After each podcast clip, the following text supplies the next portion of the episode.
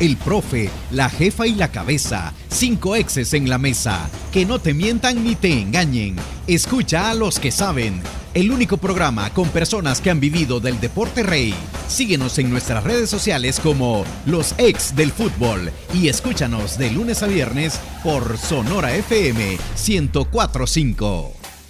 ¿Qué tal? Buenas tardes, bienvenidos a los ex del fútbol en este día viernes. Finalizamos la semana de la mejor manera posible analizando lo que se viene en esta jornada del fin de semana, la número 18 y una jornada que puede dejar más crítica la situación del descenso para algunos equipos. Así que gracias por acompañarnos a través de Radio Sonora y las diferentes plataformas digitales. Bienvenidos, don Lisandro, ¿cómo está? Bien, este, la verdad que tenés toda la razón, ¿verdad? Y es que ahorita, de este momento, al final, cada jornada va a ser una incertidumbre tremenda creo que se pueden ir uno subiendo, el otro bajando, uno subiendo, otro bajando, y, al final no se va a definir hasta el último partido. Así es que empieza la emoción, y fíjate que qué raro, ¿verdad? Que estamos hablando de la emoción del descenso, y, no, y no de los primeros lugares. Sí, de la clasificación, Manuel, ¿cómo está? Eh, bien, bien, eh, con con la tensión, hay, hay, una tensión, ¿no? Porque es muy probable también que, que, la combinación de resultados haga que la competencia de los, de los sotaneros involucre nuevamente a Firpo, ¿no? Porque no, no es que uno... A ver, viéndolo como aficionado, pues uno dice, bueno, primero Dios y el equipo logre sacar adelante el partido y logre ganar un partido tan difícil con, como con Alianza y tiene, eh, tiene los recursos para hacerlo pero es el partido más difícil. Este, el, partido que viene es el partido más difícil de los últimos años. Y eh, perder este partido está en los números, ¿no? está en los números. Y si la combinación de resultados se da, podrían haber tres empates en el, en el, en el sótano, ¿no? Sí, así está la tabla general de posiciones. Dígame, señor productor. O Platense más abajo, también. Más abajo también. Profe Emiliano, ¿cómo está? ¿Qué tal? Buenas tardes Diana, Lisandro, Manuel, amigos, gracias por acompañarnos. Y bueno, eh, es lo que uno quiere, ¿no? Un campeonato que sea interesante, atractivo, obviamente. los de la zona baja no quieren no, Pero de los de la zona baja, el que está más tranquilo es Firpo, me parece, ¿no? Si, si no pasa nada raro. Eh, el problema es que con quien tenía más ventaja, que era Concha Latenango, eh, aparte de ser el mejor, uno de los mejores equipos de los últimos cuatro o cinco partidos, acaba de, voltear a los dos más ganadores. Acaba de voltear a, FAS y a, Alianza en el Cuscatlán, con todo lo que eso conlleva. Entonces eh, es un equipo que realmente mete miedo. Santa Tecla volvió a ganar después de como ocho partidos. Entonces, lo bueno que Firpo sumó de a tres, que siempre sumar de a tres eh, eh, es interesante para posicionarte. Pero de ahora en más es un tobogán, un tobogán en bajada, completamente en bajada y cualquier equipo que pestanee eh, seguramente le va a decir adiós a la liga. Pero sí, Diana, lo que decía Lisandro, ¿no? Es interesante eh, ver cómo todos los programas de análisis de Liga Nacional incluyéndonos a nosotros, aquí sí debemos meternos en el mismo vocal, todos estamos hablando acerca del descenso. El descenso se ha puesto interesantísimo. Y es que fíjate que si este domingo a Chalatenango le llega a ganar al Once Deportivo, el Once cae también. Sí, también. Ya en el, en guacal de, pelear el no descenso. Así de, de crítico está. Muchos tendrán la calculadora, otros irán partido a partido, pero vamos a iniciar con el cuadro de Alianza que va a recibir a Firpo este próximo domingo a las 3.30. Eh, se aperturará Preferente Sur con un costo de 5 dólares y platea 18 dólares para esta jornada número 18, a las 3.15 en el estadio Cuscatlán. Don Lisandro, un Firpo que viene de ganarle a Ávila, y hubo una alianza que tenía una jornada reprogramada.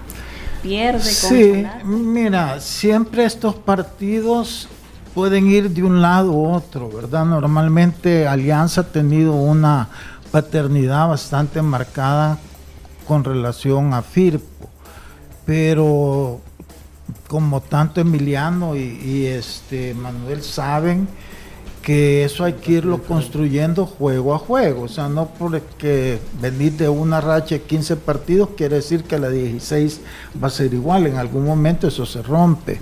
Yo creo que en este momento, para este partido, posiblemente Firpo vaya un poquito mejor. Y lo voy a explicar por qué. Viene de una victoria importantísima, correcto. Es un equipo que ahorita este, sabe a lo que tiene que jugar para no perder. Para Firpo lo importante más que ganar es no perder este juego. Entonces se le hace más fácil su planteamiento. Este, creo yo que yo no, no vi el partido con Águila, pero me imagino que parecido fue el ha de haber sido el planteamiento y por lo que explicó el profe Elmer que estuvo ahí en, el Barraza, así fue, que fue un Firpo, Firpo bastante conservador, manejó los tiempos y cuando se dio la, Sacó los, posibilidad fue y atacó. Los mejores 15 minutos del torneo de Firpo. Así es que posiblemente repita ese mismo esquema contra una alianza que está presionada ante su afición por ganar y sabe que si pierde y no va a pasar nada, sigue en segunda posición. Para ellos lo importante es bajar toda esa, esa, esa calentura que tiene el aficionado por los malos resultados y sobre todo por el mal rendimiento que el equipo está teniendo. Entonces, para, para Alianza es un partido quizás en ese sentido, en la parte emotiva, mucho más que para Firpo si viene con la cabeza fría y sabe qué hacer este, con una gran ventaja para Firpo y es que si tienen su defensa completa, eh, tienen que entender que el problema de Alianza pasa que no tiene un centro delantero. Entre los centros delanteros de Alianza hay tres goles que los han metido Fito y en solamente dos juegos. Uno en el primero y dos contra Jocoro, pero en generación de, de, de productividad es casi nulo lo que tiene Alianza adelante. Sus goles han venido más de los volantes que de los centros delanteros. Entonces, si todo eso lo sabe el técnico de Firpo y lo sabe plantear en ese sentido, pues puede llevar un partido bastante cómodo en el sentido de que no le genere mucho peligro este, Alianza, ¿verdad? Y esperar su momento.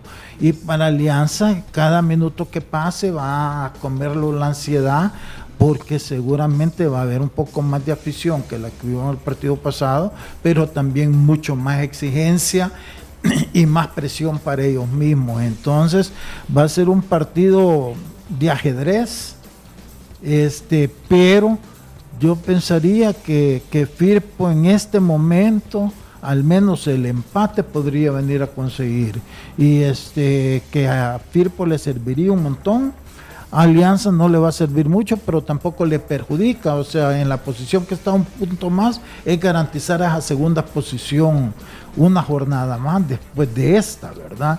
Entonces yo creo que, que por ahí va a ir más o menos. No le veo yo a la alianza fuera que entren con el entusiasmo y todo, pero eso dura bien poco si las cosas no te salen. Entonces un partido para mí este, que puede ser clave para Firpo conseguir un empate y no caer en esa última posición que es importante porque si Santa Tecla pierde el sábado contra FAS y Firpo saca un empate, pues estamos hablando que son cuatro puntos. Así es, no uno. Entonces, por eso es importante el, empate para Firpo. Manuel, eh, que un empate favorece. Luego, pero creo que luego de conocer la victoria, yo creo que Firpo no se va a conformar con un empate. Uy, estoy, estoy un poco en desacuerdo con, la pregunta. Te, te comento por, por, lo siguiente. Yo creo que sí, Firpo quedaría completamente satisfecho y yo en lo personal también, después del análisis también que hacía Lisandro, eh, creo que el equipo tiene que tener muy claro eh, que no perder es oro en este partido, en esta jornada. Y eh, lo comento porque debe manejar la tranquilidad, ojo, la tranquilidad y no el conformismo, la tranquilidad de llegar a esta jornada, a este partido tan difícil, estando tres puntos arriba del último, del último lugar. Lo difícil que hubiera sido llegar a esta jornada sin haberle dado vuelta a cómo inició el torneo. Imagínate hubiera llegado a esta jornada con la necesidad de ganar para poder remontar. Y hablo de que esto no tiene que transformarse, perdón, no tiene, no tiene que transformarse en conformismo. En, no en pensar, ah, no, las cosas están bien, eh, debemos. No, tiene que saber que esa identidad de no perder le ha permitido darle vuelta a las cosas. Y hoy por hoy, hoy por hoy sí podemos decir, después de la jornada del miércoles, hoy Firpo es el equipo menos goleado del torneo esa ha sido su identidad y eso es lo que le ha permitido estar eh, tres puntos arriba del descenso después de arrancar el torneo un punto abajo, eh, perdiendo en, ese partido denominado descenso. Creo que, que lo más importante de todo es saber que si no pierde el fin de semana, si mantiene su portería a cero, como lo ha hecho en la mayor parte de los partidos que ha jugado, si mantiene su portería a cero, es seguro, segurísimo, y, ya lo das por sentado que no es último lugar en la tabla. Y que contrario a no ser, y que aparte de no ser último lugar en la tabla, podría alejarse un puntito más de resultados como el que probablemente pueda tener también Santa Tecla que enfrenta un partido pero, dificilísimo. Pero fíjate Manuel que vaya, eso estamos hablando desde el punto de vista conservador, correcto. Sí. Pero en el partido pasan un montón de circunstancias y en, ese, y en esas circunstancias puede llevarse la sorpresa Firpo de conseguir un gol como lo consiguió en San Miguel, porque jugadores tiene. Y para pelota parada tiene también. Y, jugador, pelota parada, este también tiene jugadores rápidos adelante. Este, yo creo que este Firpo lo que tiene que hacer es venir bien con la cabeza fría, no, no, no, no desbordarse. A la Alianza es difícil porque Alianza está obligado por la presión que tiene, que Alianza viene de tres partidos, bueno, los últimos tres, pues, pero ya venían con quejas de, del equipo que no se juega bien, que, que, las expulsiones, que lesiones, lo que haya sido, pero está esa presión. Entonces, eh, FIR puede jugar con la presión con la que va a salir eh, Alianza, que no es por puntos, pero es posiblemente todavía más por el reclamo de la afición. Así es que podría haber sorpresas en ese juego. Profe Emiliano. Hoy tal vez el, discurso de, que escuchábamos hace poco del profe eh, Memo Rivera es al revés, ¿no? porque ellos sentían que estaba muy presionado por la afición, pero hoy su rival está mucho más presionado por la afición. Ellos vienen de ganar y, lo que dice Manuel, ellos tienen que tener la cabeza fría en este momento y no confundirse por el triunfo del fin de semana pasado, sino que saber que ese es uno de los puntos altos pero siempre el cero en su portería es lo que lo va a hacer, eh, hacer fuerte, no tanto en la parte táctica, sino que también como en la parte emocional. Y creo que va a ser, más allá de que, de que creemos que va a ser un partido bien igualado en situaciones, eh, la parte emocional va a ser muy importante. El otro día, el miércoles sobre todo, yo vi una alianza que no encontraba, eh, no encontraba la cabeza fría, ¿no? Marvin siempre te da algo extra, pero él tampoco no encontraba interlocutores como para que la circulación del juego sea mayor. Y creo que eso tiene que ver con la parte emocional de una alianza, ¿no? Que, que, no encontraba las situaciones, que se encontró un equipo muy dinámico, que le cerraba los espacios, que cuando lo atacaba eh, lo hacía correr mucho por detrás. Entonces, aparte de ser un equipo que está un poco más desgastado en la parte física, creo en la parte emocional también es importante. Y perdón Emiliano, fíjate que si tú te das cuenta, Alianza con Tachalate el primer tiempo entró con una dinámica de querer este, anotar rápido. Sí. ¿Vieron eso? ¿Pero por qué?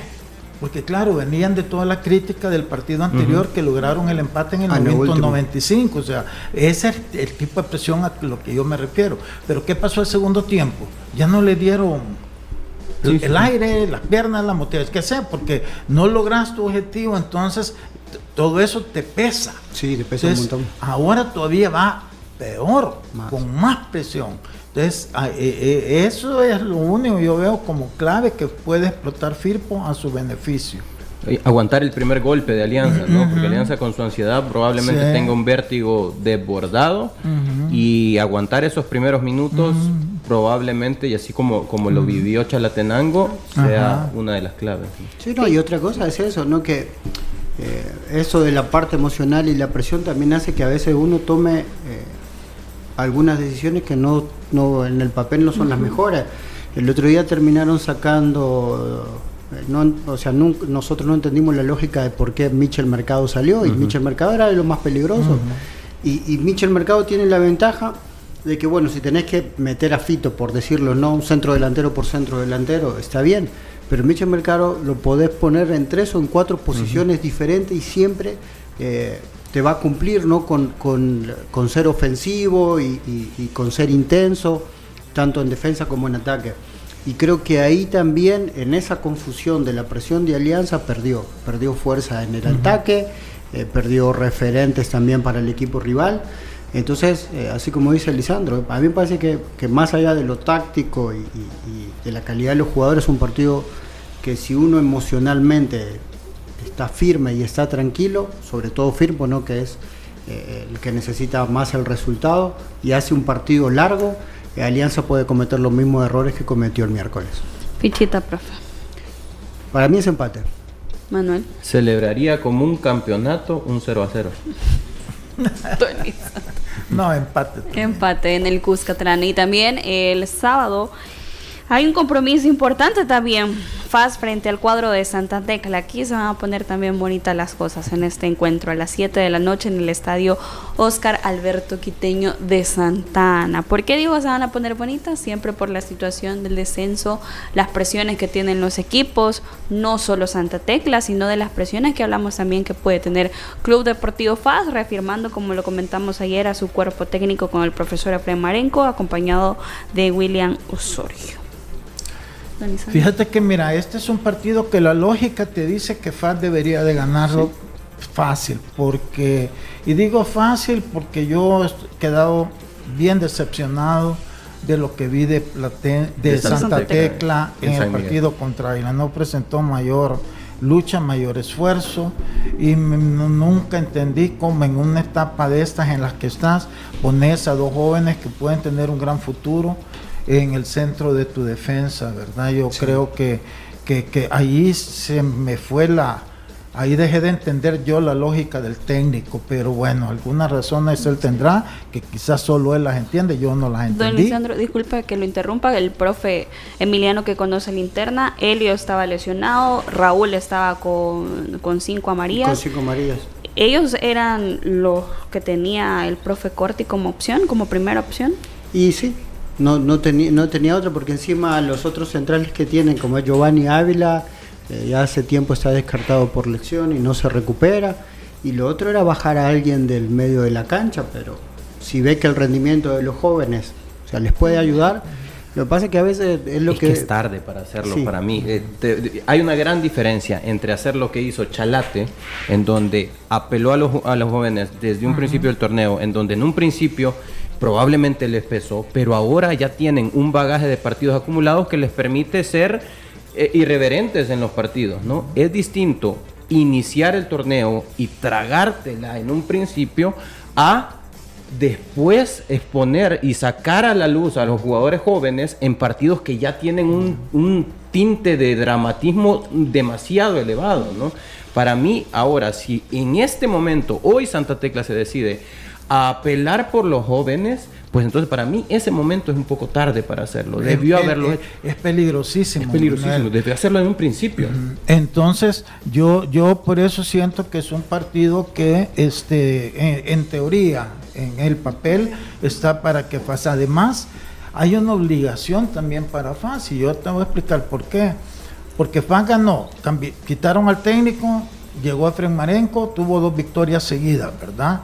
Este, pero ya perdió también otra vez hoy con. ¿Qué pasa si ahora viene Santa Tecla y le va y le gana? Entonces, acaban de nombrarlo y es lo que yo digo, para mí es, es, es demasiado riesgoso, fíjate bien, la decisión que tomó FAS en nombrar al profe Marenco, porque las presiones en un FAS son otra cosa y en esta etapa donde todavía no estás consolidado, es, es más difícil. Se van porque, claro, ganaron dos partidos, sí, posiblemente porque el hecho de que se fue el técnico anterior, las dinámicas cambian, pero ya después de una derrota vuelve otra vez a lo... Y si ahora no logran sacar un resultado, entonces en qué papel van a quedar las decisiones que acaban de tomar, porque van a venir un montón de cuestionamientos que, que FAS pierde con los dos últimos lugares. Correcto, entonces yo siento que, que, que a mí me extraña que FAS no, no, no, no, no tenga esa visión para la toma de decisiones. Pero en todo caso, independientemente de eso, FAS tiene para ganar. Pero tiene que ganar, porque si no, el resto del torneo para FAS se le va a hacer también una montaña rusa porque ya tomaron una decisión, hoy ya no la van a poder cambiar, pero se van a sembrar de un montón de dudas. Entonces FAS, para no caer en eso, tiene que ganar. Y después de va a este ser un partido bien complicado para los dos. Lo, que le viene a FAS eh, es, después de ese partido que recibe Santa Tecla, son cuatro partidos. Eh, uno en el siguiente visita a Usulután, visita Firpo, eh, luego visita el Alianza. visita a, Alianza, recibe en el clásico de Santa Ana a Metapan y cierra eh, eh, recibiendo a Dragón, ¿no? Pero si, no gana este partido, se le vienen tres partidos muy complicados al equipo, partidos que en donde sacar adelante lo que ya perdió en puntos va a ser muy complicado. Este es el partido que FAS tiene que ganar. Sí, no, eh, yo revisando uno, ¿no? Dentro de todo la lógica, pero también Lisandro, si uno trae un técnico digamos, fuera de, nuestra, de nuestra órbita, como se dice, que conoce poco el plantel, creo que sería más peligroso todavía. Porque para convencer a un técnico de ese tipo hay que hacer una inversión económica fuerte. Por más que ellos tengan mucho dinero, nadie quiere tirar la plata. Y si le pasa lo mismo con un técnico de afuera, ¿no? que el equipo vuelve otra vez a la dinámica que tenía, que no gana, que no juega como la gente quiere, creo que habrían más dudas y encima tendrían más problemas. Entonces, creo que lo de Fred Marenco pasa porque él tiene, o sea, uno, eh, la lógica es que tiene más conocimiento de lo que hay. ¿no? A veces puede pasar que como auxiliar uno no esté de acuerdo con el técnico principal, pero es el que toma las decisiones. Entonces, eh, tal vez eso, ¿no? Uno sabe lo bien que se estaba haciendo antes y lo que se puede mejorar o qué se puede mover. Y entonces eso también eh, te ahorra tiempo de trabajo con los jugadores, tiempo de conocimiento y, a mí me parece me parecería lógico que, que, que, la decisión que tomaron eh, está bien lo de Marenco, ¿no? que siga de acá a fin de, a fin de torneo para no tomar una decisión apresurada con el técnico que, pueda venir y les dé tiempo para todo caso planificar ya la temporada que viene. Fíjate que, eh, Emiliano, mira, yo, yo mi análisis parto de, de, FAS tiene un gran plantel de jugadores. El problema de FAS no son jugadores. El problema de FAS es, era del cuerpo técnico que no sabía plantearlo. Entonces, si tú traes un técnico de afuera con capacidad, él tendría, aprovecharía ese potencial, porque no, no, no ahí no vas a, llegar a un equipo donde no tenés recursos, como por ejemplo el profesor Cortés que acaba de ir a Platense. Ahí sí es es, es, es una ruleta rusa porque no tenés plantel, pero en FAS no. Entonces yo, por eso es que yo pienso que hubiera sido lo, lógico por un motivo, y es la presión. ¿Qué pasa? si pierde e, este fin de semana. La presión se va a comer, se va, a, va a comer a Efren Marén con un técnico con, con, más experiencia, con, con, más rodaje, no, pero él no la tiene. Y, sea, y los jugadores también sienten eso. Cuando alguien no lo tiene, una cosa es hacer chachalaquero y hablar bonito, y otra cosa ya es el manejo serio de una institución con tanto compromiso y tanta responsabilidad como es FAS. Entonces, yo no, no, no quiero menospreciar la labor del profe Marenco, ni mucho menos, pero uno en esto, yo ya con mi experiencia, te pues digo, ya sé, vos sentís cuando algo te puede funcionar o no, que no, no, no, no es ciencia cierta, vuelvo y repito, pero sí creo yo que es un riesgo bien alto que ha tomado FAS. Ojalá por el bien del profe Marenco, que él conmigo y yo con él siempre hemos tenido buena relación, las cosas le salgan. Pero si no, se queme innecesariamente, pues a es lo que me refiero. Pero después es, eh, eh, o sea, lo que pasa que eso que abre un montón de aristas, ¿no? Toda esta situación, porque tal vez ellos tenían algún que otro candidato, pero también los candidatos, más allá de la experiencia y saber que hay un buen plantel, pero si ven que el plantel no arranca, también el, entrenador de experiencia sabe que no es fácil hacer arrancar un buen plantel. Mm. Cuando no quiere, si el plantel, por, por lo que por los rumores que se dicen, yo no los creo realmente que, que el jugador le hace la cama al entrenador. A mí me parece que el jugador tiene que ser muy poco inteligente para querer sacar un entrenador.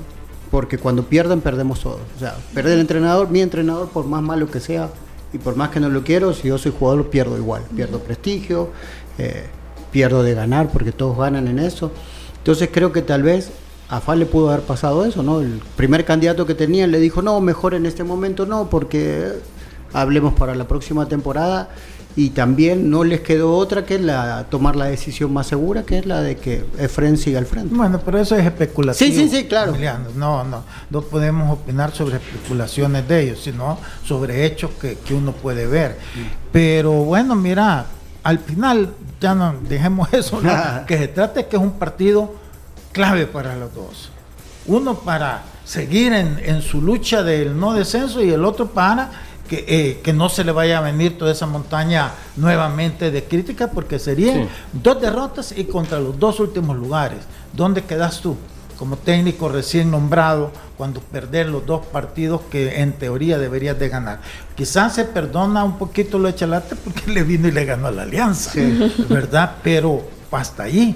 Así es que, eh, pero para Santa Tecla si pierde, yo creo que es que no le veo espíritu. lo de Santa Tecla no lo hemos tocado también. En el punto que se encuentra Santa Tecla, una situación crítica, no solo situaciones tácticas de juego, sino también extradeportivas que está viviendo el equipo. Están a la deriva los jugadores. Sí, lo hemos venido hablando a, lo largo también del torneo. No es un equipo que ha sido eh, muy estable en todas las áreas que un equipo necesita ser estable, hablamos términos administrativos, hablamos términos eh, económicos, eh, resultados deportivos, es un equipo que arrancaba el torneo eh, con una situación cómoda, entre comillas cómoda de, sus compromisos con el no descenso, y ahora es último lugar. Em, en un momento en el que comienzan a, comienza a exponerse jugadores que está probada su calidad en reserva, porque son jugadores bicampeones, o no sé si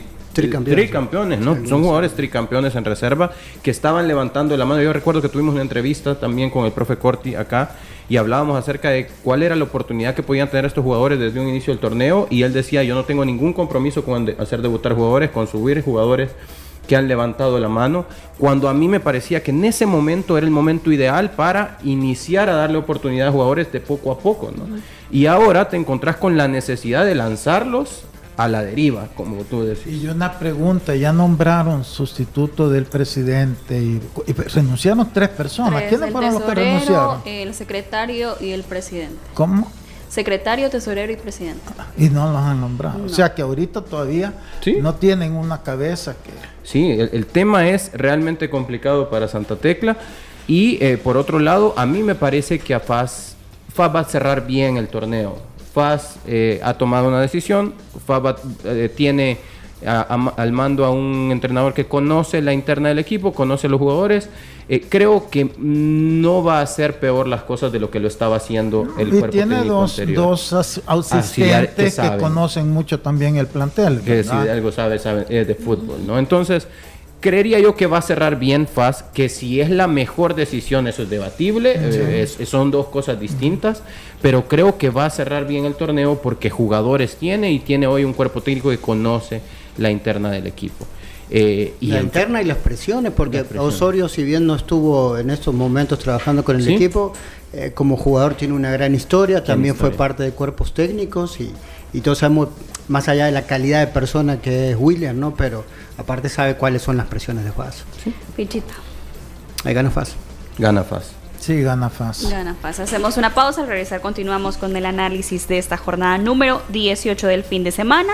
Antes una invitación, porque el cansancio y el desgaste de la vida no le impidan vivir momentos inolvidables. Recupera tu vitalidad con Geriasil, Geriasil multivitamínico con minerales y ginseng. Geriasil H7 te da vida, te mantiene activo y te hace sentir de 20. Póngale vida a sus años con Geriasil, calidad de laboratorios suizos. Ya regresamos. Los ex del fútbol. Regresamos.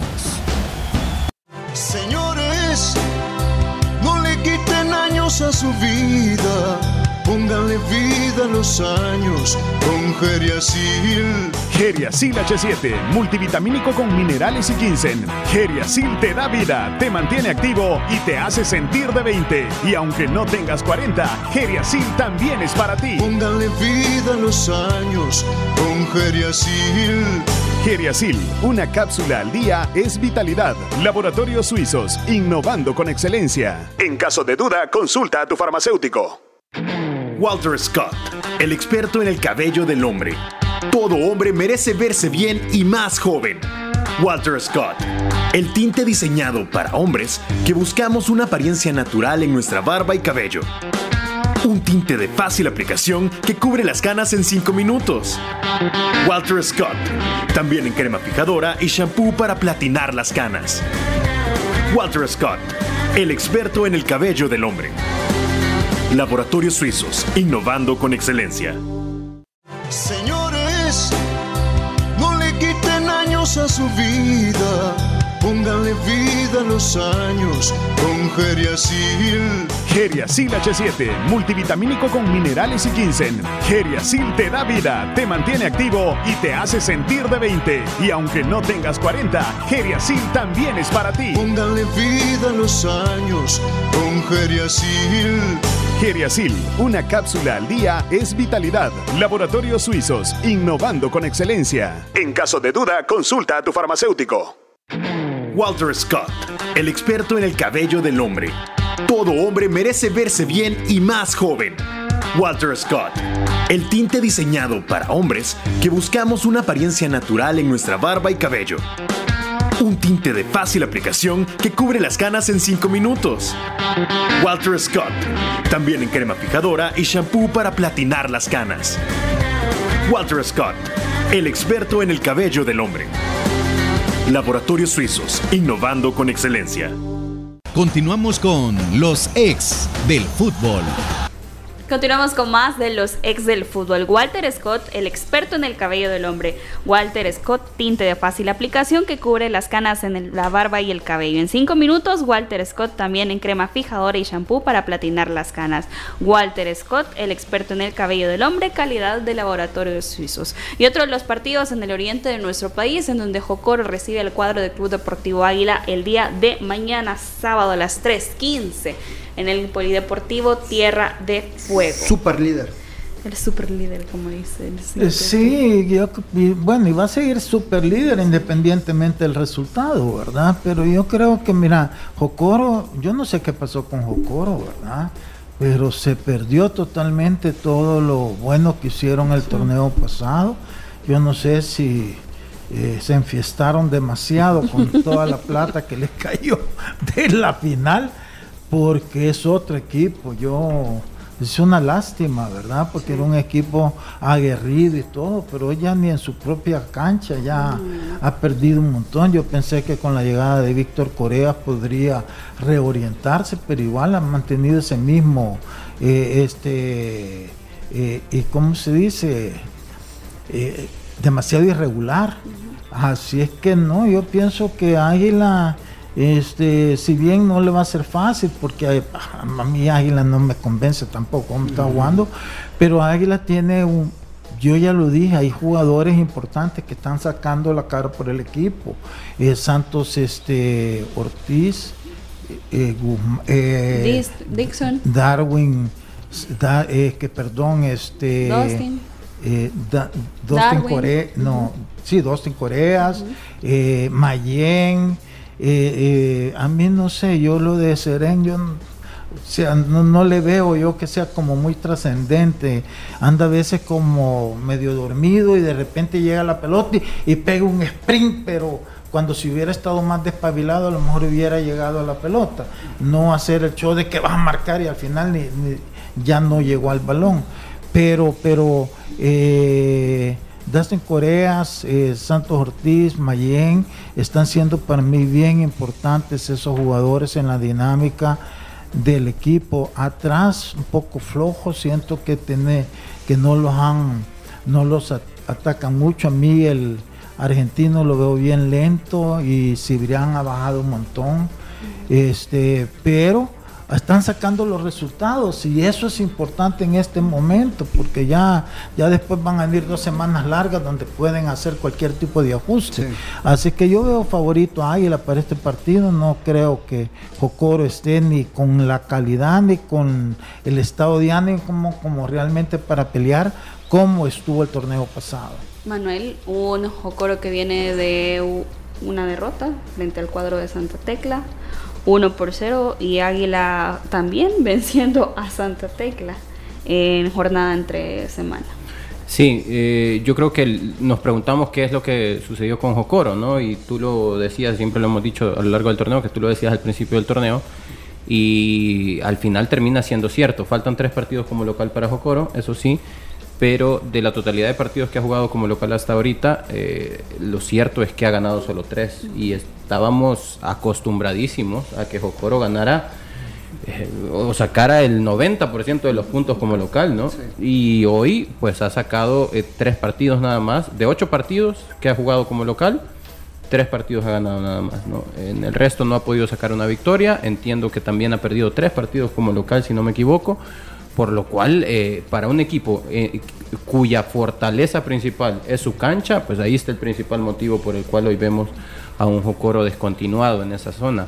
Eh, que perdió como visitante con Santa Tecla, sí, pero yo creería que el principal problema de Jocoro ha sido definitivamente que Tierra de Fuego dejó de ser un fortín en esta, en esta temporada eh, y ahora recibe a un equipo que, no, recibe al líder.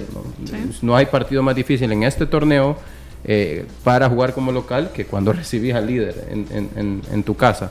Eh, viene contra, juega contra un águila que probablemente no sean las mejores el mejor contexto, eh, el mejor escenario, el mejor ecosistema para que se desarrolle Águila. Cuando tuvimos en entrevista al profe Vini, pues hablaba acerca de, que las canchas en el país no te permiten muchas veces eh, plasmar eh, la idea en, la fase de tenencia de pelota, en la fase ofensiva. Y si hay una cancha que, que, incluso dificulta más las cosas es la cancha de Tierra de Fuego. más aún a un equipo que intenta defenderse con la pelota en posesión, que intenta poblar media cancha, que intenta jugar con un falso 9 para tener más uno o más dos en media cancha con tenencia de pelota. En esta cancha no lo va a poder hacer. Entonces, creo, diciéndote esto, creo que ninguno de los dos se va a encontrar con las mejores circunstancias que podría aspirar a tener. Ni Jocoro ha hecho fuerte su, localía en este, en este torneo, ni tampoco Águila eh, presentaría, eh, ni tampoco Águila tiene las mejores herramientas para enfrentar este partido como visitante en Tierra de Fuego. Creo que puede ser un partido eh, malo, aburrido, porque ninguno de los dos está con las, con las condiciones adecuadas. Profe Emiliano. es un partido interesante de la parte táctica, ¿no? nosotros estábamos de acuerdo, casi todos, que Águila no es el equipo que tal vez más nos, guste o sea más atractivo en la hora del juego, pero sí que tiene, eh, ha sido funcional en ciertos momentos y eso lo ha llevado a ser eh, el líder. Y creo que en ese aspecto y en las condiciones que dice Manuel, me gustaría ver a ver cómo Vini, a ver si toca el equipo de acuerdo a lo que hizo el miércoles, para el plan de juego para un partido que probablemente se dé así, ¿no? Poco juego por abajo, eh, saltar mucho línea, tendrá que pelear el partido en las dos áreas más que en el medio. Entonces a ver si eh, vuelve otra vez Pimienta a la línea media, ¿no? Para hacer una línea de cinco, porque tiene realmente jugadores que tienen eh, buen juego aéreo, Ronald Rodríguez, Cibrián, el mismo Pimienta, Espinosa. Entonces habría, habría que, ver esa situación y sí, de algo Brian Paz y Tolosa adelante también son jugadores que tienen un buen juego aéreo y que la presión de que juegan poco y cuando tienen que jugar tienen que partirse, ¿no? No es el partido ideal para tener a Dustin como nueve, exacto, pensaría yo que no es el partido. Va, a recibir muy poco por abajo y cuando reciba normalmente siempre sea de espalda y con pelotas eh, altas y de espalda y es lo peor que te puede pasar contra sobre todo un equipo que más allá de que haya variado un poco la línea de juego, sobre todo sus volantes que tienen buen pie, los defensores de, de, Jocoro siguen siendo uh, defensores uh, muy aguerridos, muy fuertes, eh, que, son propensos a la lucha y todos sabemos que Dustin no es un jugador donde se siente más cómodo a la hora del roce.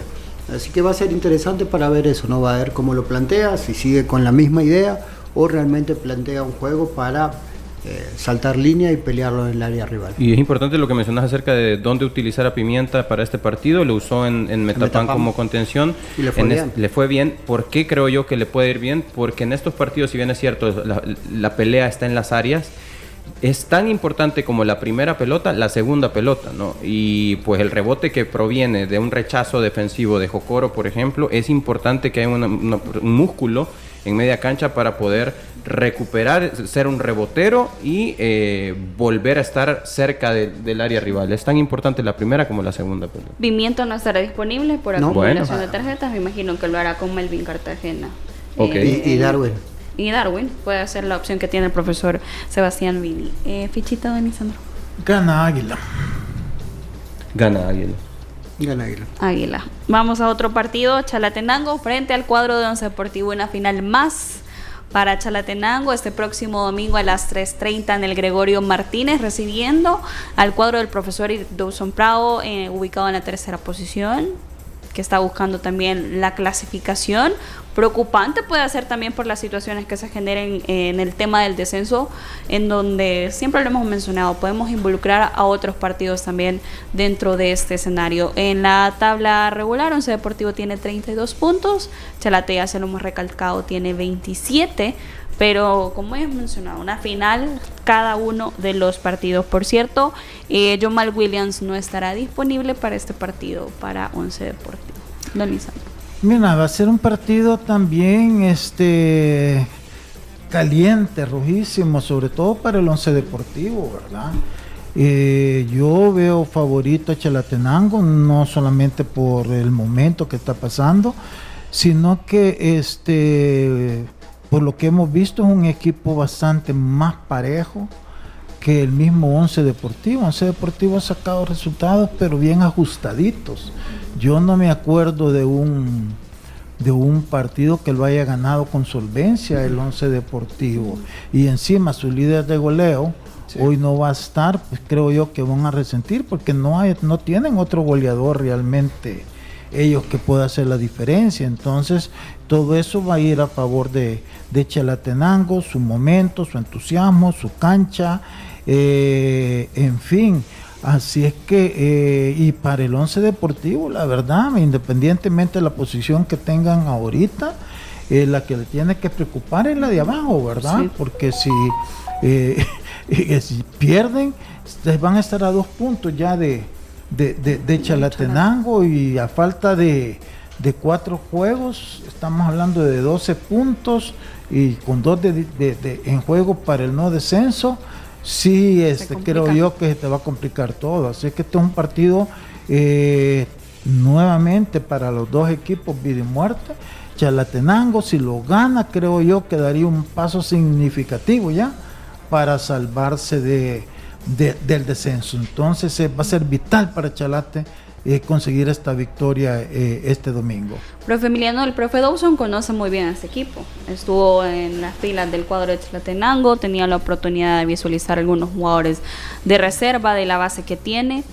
Es también un momento para que el profesor Dawson pueda pegar con el último lugar de la tabla. Sí, sí, porque podría cortar los circuitos que ya se vio encima tiene la ventaja de que Chalatenango, a pesar del, gran momento, eh, como decimos, ¿no? De, emoción que tiene, pero tuvo el miércoles, más allá de que ganó y está contento y todo lo demás, tuvo un partido muy difícil donde corrió mucho, donde también golpearon mucho a sus jugadores de ataque, ¿no? El, 9 salió, había terminado lesionado, eh, eh, Leonardo Mengíbar también terminó bastante golpeado pero sobre todo porque tuvo que correr mucho detrás de la pelota, tanto para ganarla como para poder crearle a la alianza. Entonces, eh, tal vez si Dawson Prado y su equipo son inteligentes en cortar los circuitos y en, tratar de aprovechar ¿no? la falta de descanso que tuvo Chalatenango el miércoles hasta acá, eh, podría hacerle daño. El, el, inconveniente es que el jugador más punzante que tiene no lo va a tener. No tiene otro jugador con las características de Jamal Williams es, muy diferente porque lo del Toro González eh, es mucho más posicional, es un tipo inteligente, sí, pero que no tiene ese cambio de ritmo que tiene Yomal. Eh, Puma, desequilibrio. Puma Peña igual, son jugadores que más les tiene que llegar la pelota cerca del área para poder definir y no se crean los espacios.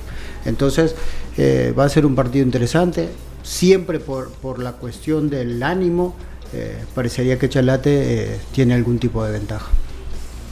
Eh, pues juega el equipo que se ha ganado el corazón de todos, ¿no? Chalatenango pareciera ser que se ha ganado el corazón de todos y que está logrando hacer eh, o está consiguiendo esa osadía de, revertir el dictamen que todos habíamos dicho. Eh, habíamos sentenciado al equipo como y todo. Yo creo que no hay nadie que se salve de haber dictado sentencia sobre el descenso de Chalate y han logrado revertirlo y lejos de eso también ha hecho que todos queramos también que Chalate incluso se, se salve, no a costa de Firpo, por cierto, pero eh, eh, sí que, se salve. Pero que se salve, ¿no? Eh, recibe a un Once Deportivo sin su mejor arma y Once Deportivo sin su mejor arma es más débil, ¿no? yo creo que sí es es un partido oportuno para que Chalatenango, como decía Lisandro, dé un golpe fuertísimo sobre la mesa para eh, eh, para, para avisar que está completamente vivo.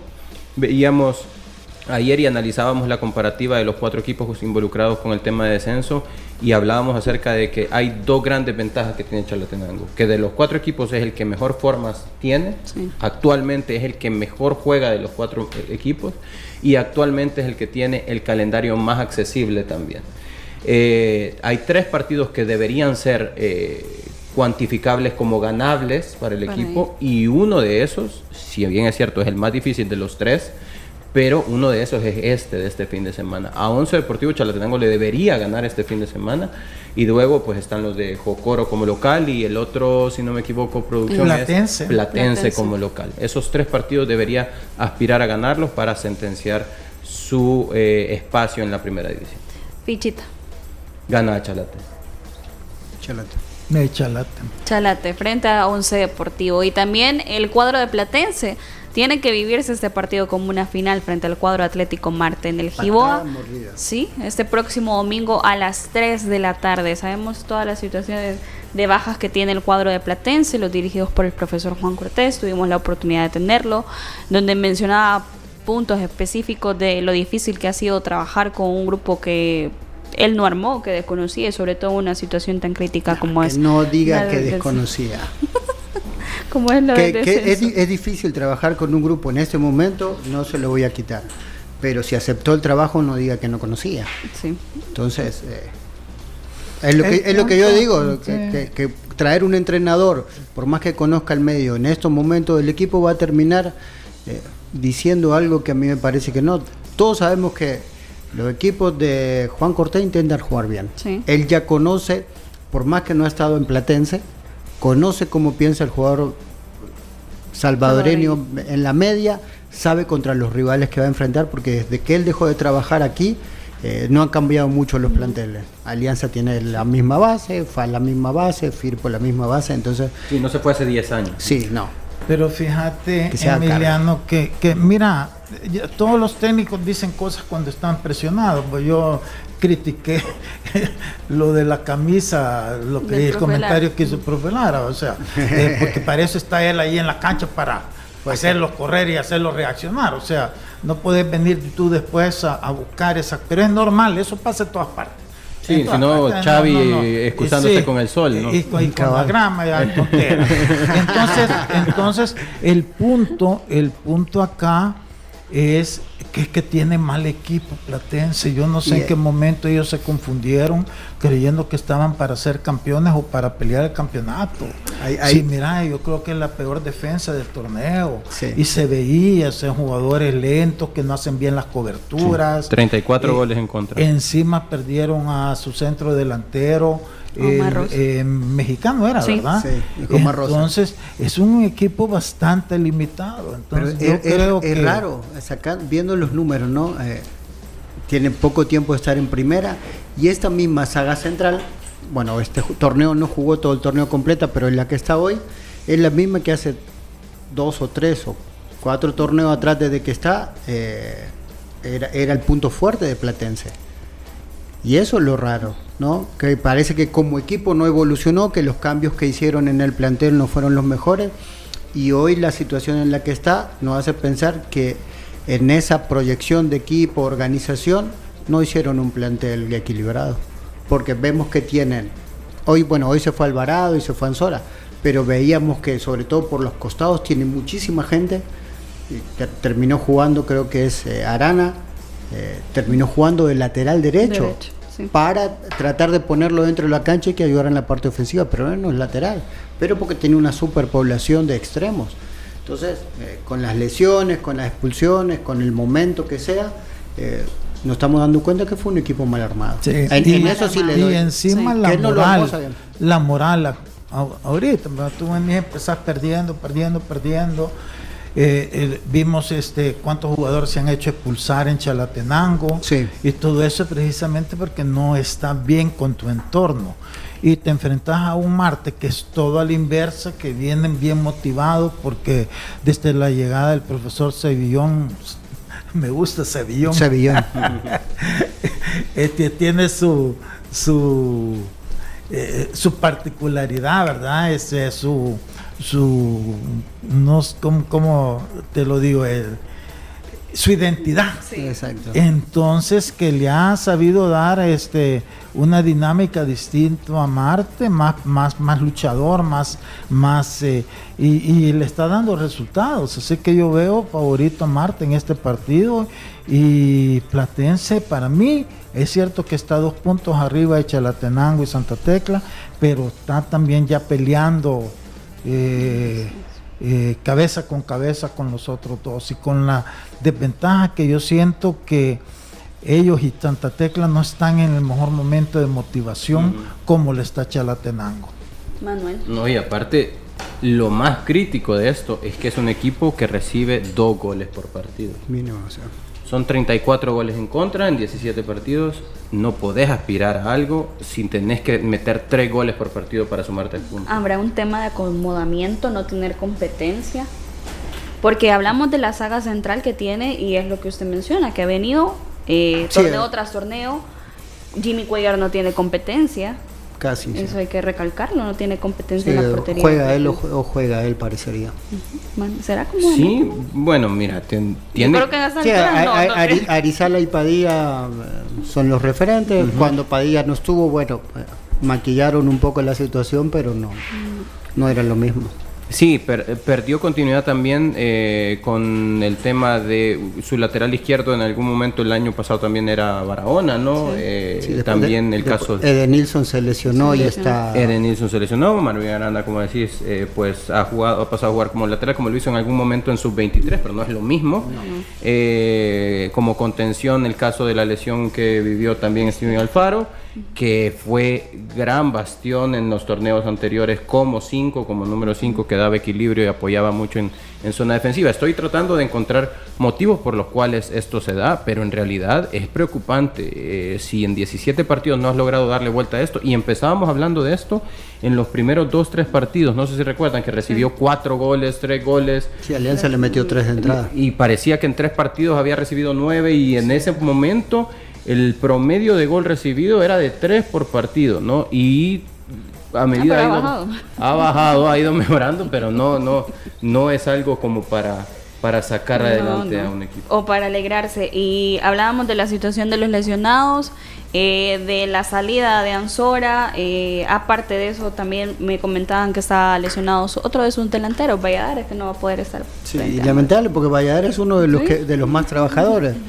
Eh, el ex Marte también. Sí, el ex Marte, el delantero. Eh, y raro, ¿no? Bueno, lo de Nilsson, eh, Chocho Mejía también tienen lo mismo, la cuestión de, la pubalgia, que, es bien difícil para un jugador porque el, el se usa básicamente para todo.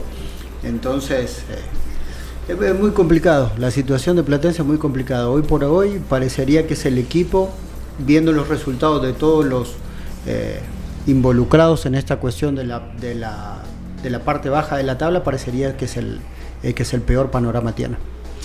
Fichito. Eh, Marte. Gana Marte. El Ballet Azul. Marte, era la sonrisa. yo, yo, yo, jugué Marte, a nosotros nos decían el ballet azul. De verdad. Porque todos nos bailaban. Todos nos bailaban. no, bueno, que no les digan así. Nos vamos con otro de los partidos, el Dragón, que recibe al cuadro de Isidro Metapan. Dragón en la tabla de clasificación con 24 puntos en la quinta posición. Y Metapan buscando también entrar en los 8 con 19 puntos en la novena posición. Este partido será en el Juan Francisco Barraza a las 3 de la tarde. Mira, yo pensaría que Dragón es favorito, ¿verdad? Juega en su terreno de juego a una hora que Metapan no está acostumbrado. Un Metapan que para mí ha decepcionado las expectativas que se tenían con el cambio de técnico y, y, la incorporación de jugadores importantes que pensamos que iba a potenciar más al equipo no se ha visto. Lejos de eso, pues es un equipo bien irregular. Eh, así que no sé, yo en Metapan creo yo que de los equipos con aspiraciones a mejorar ha sido la gran decepción, ¿verdad? Uno no, toca estos equipos porque siempre está concentrado. Vemos al principio en FAC por toda la bulla que estaban generando, Alianza, Águila, y después en los del descenso. Pero estos que están en el sándwich, en medio del sándwich, como que los hemos dejado. Pero si tú ya haces un, un análisis ya eh, por separado, para mí me tapan hasta este momento. No, sí, totalmente. Puede que en estos partidos cambie la dinámica, pero hasta este momento, para mí es la gran decepción. Ojo con lo que, con lo que menciona Alessandro. No sé si tenemos la tabla de posiciones del torneo, no la acumulada, sino la, la tabla de posiciones del torneo, para que más o menos visualicemos lo que podría estar sucediendo. Metapan actualmente es noveno, no, es noveno lugar con 19 puntos. Veamos los 1, 2, 3, 4 posiciones arriba de Metapan. Hemos hablado acerca de que si Dragón le gana a Metapan, obviamente sumaría 27 puntos. Si Faz le gana, hace lo suyo y le gana a Santa Tecla, haría 26 puntos. Si Marte hace lo suyo y le gana a Platense, Marte haría 27, 25 puntos. Estoy hablando de que son locales los equipos que estoy dando como, como ganadores. Y Chalate hace lo suyo y gana y llega a 24 puntos. Metapan en sus aspiraciones de clasificación se queda fuera. Estaría quedando cinco puntos abajo del octavo lugar. Y hablamos, y, esto sería un golpe durísimo respecto a esto que usted menciona de quién es la decepción de aquellos equipos llamados a estar en la fiesta grande de la clasificación. Y Metapan, si las cosas salen como estamos vaticinando, Metapan podría terminar la jornada de este fin de semana cinco puntos fuera de la clasificación. Y acordémonos que Jorge Rodríguez vino para, entre comillas, mejorar el buen trabajo que había hecho Mara Mejía, ¿verdad? Y, ha sido todo lo contrario. Entonces va a ser una presión bien grande para Metapan y encima llega a, Alianza la siguiente fecha, ¿verdad? Sí. Y entonces, bien difícil. Profe Emiliano. no hay mucho más que decir. Está claro, con, es, con la situación que acaba de, de, glosar Manuel, tiene un partido muy, muy, difícil. Sí, tiene que ganar. Y, y, cuesta arriba porque el rendimiento del equipo no es lo que uno espera, seguramente ellos tampoco en la interna, y se van a encontrar con un rival que es eh, dificilísimo, así que... Fichita, por Y para mí, tal vez un empate. No, yo sí creo que puede ganarlo Dragón. Lo gana Dragón en el Barraza. Dragón también. Bueno, nosotros nos despedimos, los esperamos nuevamente el día lunes, esperamos que disfrute de esta jornada del fin de semana. Muchos estarán con calculadora viendo los resultados de otros equipos, ¿verdad? Pero feliz tarde, feliz fin de semana también. Gracias. bien contenta. La autoridad, el romo, el profe, la jefa y la cabeza. Cinco exes en la mesa. Que no te mientan ni te engañen. Escucha a los que saben. El único programa con personas que han vivido del deporte rey. Síguenos en nuestras redes sociales como Los Ex del Fútbol y escúchanos de lunes a viernes por Sonora FM 1045.